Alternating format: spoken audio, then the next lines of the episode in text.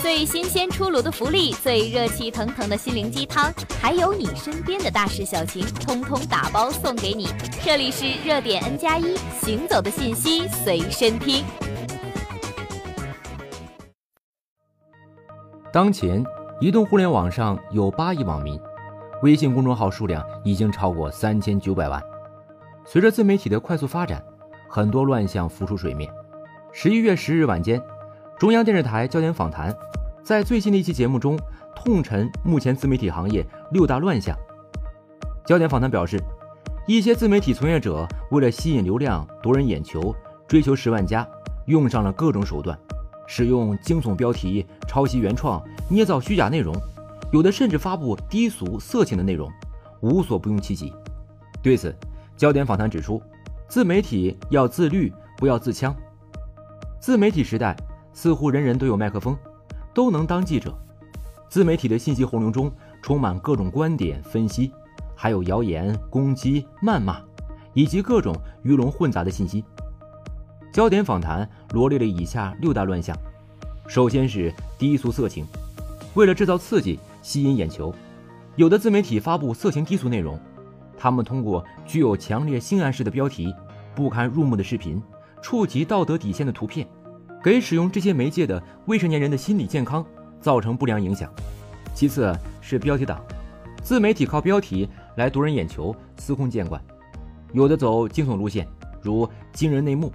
有的是道德绑架，如是中国人就给我转，不管是真的还是假的。标题的猎奇情绪，体现了自媒体从业者浮躁的心态，同时也是对受众的不负责任。再次是谣言。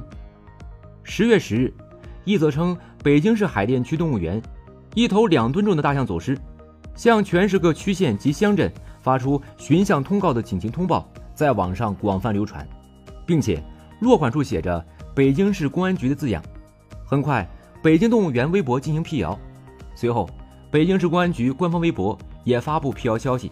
该虚假信息在网上大量传播，警方依法对造谣人处以行政拘留三日的处罚。寻象这类荒诞的事尚且如此，更不用说其他。不明真相的网民往往被舆论牵着鼻子走，大量的虚假信息也多是源自于自媒体。第四是黑公关。四月二十六日，某乳品企业官方微博发布文章，内容详细的披露了其业绩。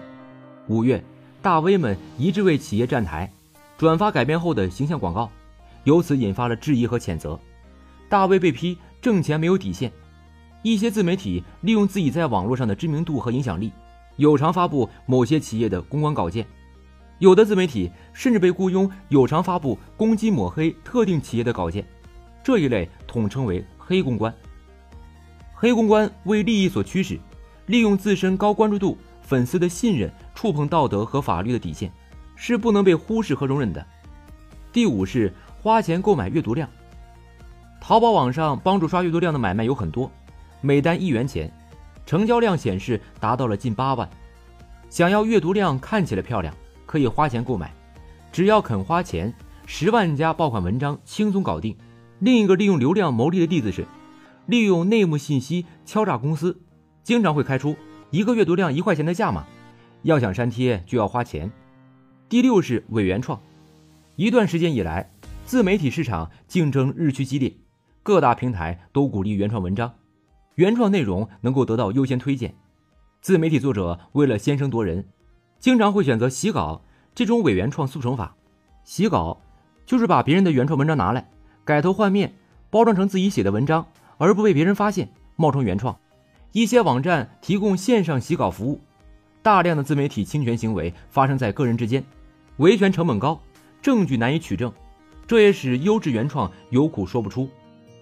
虽然自媒体时代信息发布的门槛降低了，但是这并不意味着可以为所欲为、不讲规则。互联网不是法外之地，不是任何人想编就编、想抄就抄、想喷就喷。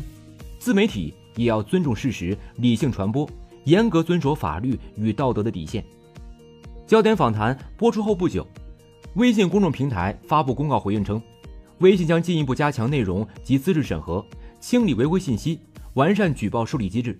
为证决心，微信公众平台还附上文件，列举整改低俗内容、抄袭侵权、网络谣言、刷量刷粉等现象的具体数量。涉及相关内容的公众号有的已被封。对于焦点访谈批评自媒体的六大乱象，网友们各有看法。对焦点访谈此举点赞的网友认为，自媒体时代，人人需要自律，承担起传播和维护优质内容的责任。焦点访谈体现了官媒的担当。也有网友指出，闲暇时刷刷朋友圈，看几条推送，本来就是打发时间，没必要如此上纲上线。大家喜欢看什么？自媒体人就生产什么，这是两厢情愿的事。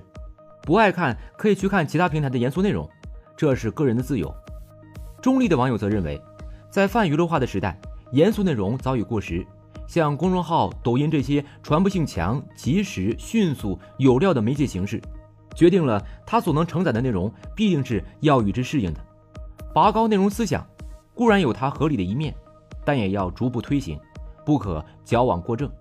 因为当媒介形式与内容反差太大，以致改变平台潜在运行的逻辑的时候，平台可能会遭到颠覆性的打击。这种两败俱伤的结果是大家都不想看到的。对于焦点访谈批自媒体六大乱象，你怎么看？欢迎在评论区和我们互动。更多热点，请继续关注热点 N 加一。